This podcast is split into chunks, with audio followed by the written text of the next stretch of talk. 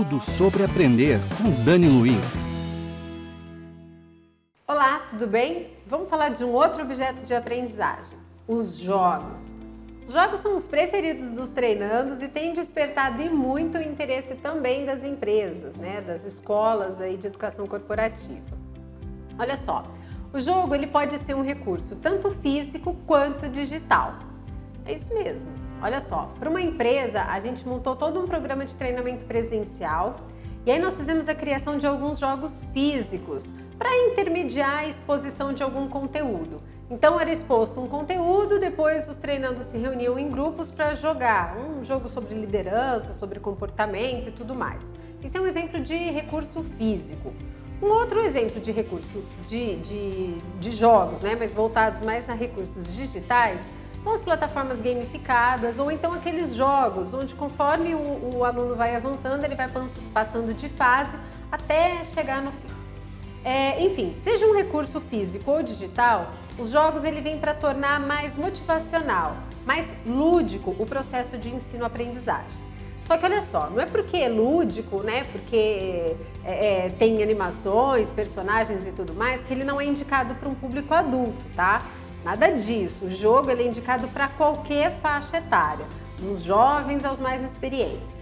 Por quê? Porque eu não estou falando do aspecto visual, dos desenhos, das animações, mas sim de um processo de jogabilidade que ir passando por fases, despertar o senso de competitividade, de desafio, de buscar mais e mais. É isso que a gente está colocando em pauta, né? Colocando em jogo. É, são os benefícios deste recurso e não a parte visual, se eu estou tratando de personagens animados, desenhos e tudo mais.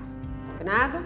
E um outro ponto do jogo é, é que ele traz esse universo mais leve, né? Ele deixa tudo mais tranquilo, ou seja, a gente não tem que usar, que é um outro erro gravíssimo, né? Achar que, um processo de aprender é uma punição ou, né, olha, você não atingiu as suas metas, então você vai fazer um treinamento. Não, não é nada disso, pelo contrário, não é punitivo, é motivacional, é engajador, né? E o jogo ele vem para reforçar essa leveza de que aprender pode sim ser gostoso, pode ser sim uma brincadeira, que aprender pode sim ser um momento de descontração, tá certo?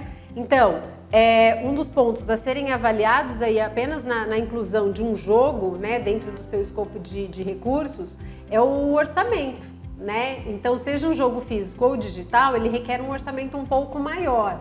Hoje já existem no mercado alguns jogos prontos, né? É, que você pode incluir aí no seu programa de treinamento. Mas se você quiser personalizar, colocar com, com, com questões voltadas à sua empresa, aí sim você vai ter que disponibilizar um, um orçamento um pouco maior para isso, tá? E olha só, aí na tela eu deixei alguma, algumas, duas na verdade, né, recomendações para você. São ferramentas que podem muito te ajudar no processo de criação. Uma delas é o H5P, né, que pode te ajudar na criação de jogos mais simples ou o Game Maker, que é uma ferramenta um pouco mais elaborada, mas são duas indicações aí para você estudar, analisar, para ver se vale a pena ou não incluir esse objeto de aprendizagem aí no seu processo de treinamento. Combinado? Logo mais eu trago vários outros objetos aí para a gente discutir juntos. A gente se vê! Tudo sobre aprender com Dani Luiz.